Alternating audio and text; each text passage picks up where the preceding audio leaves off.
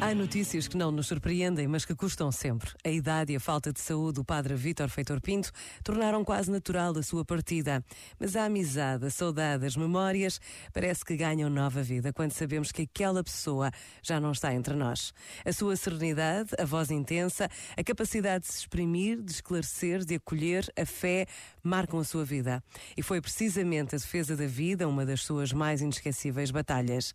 Por vezes, basta a pausa de um minuto para nos recordarmos de uma conversa, de uma homilia, de um momento em que nos cruzamos com uma pessoa especial, como o Padre Vítor Feitor Pinto.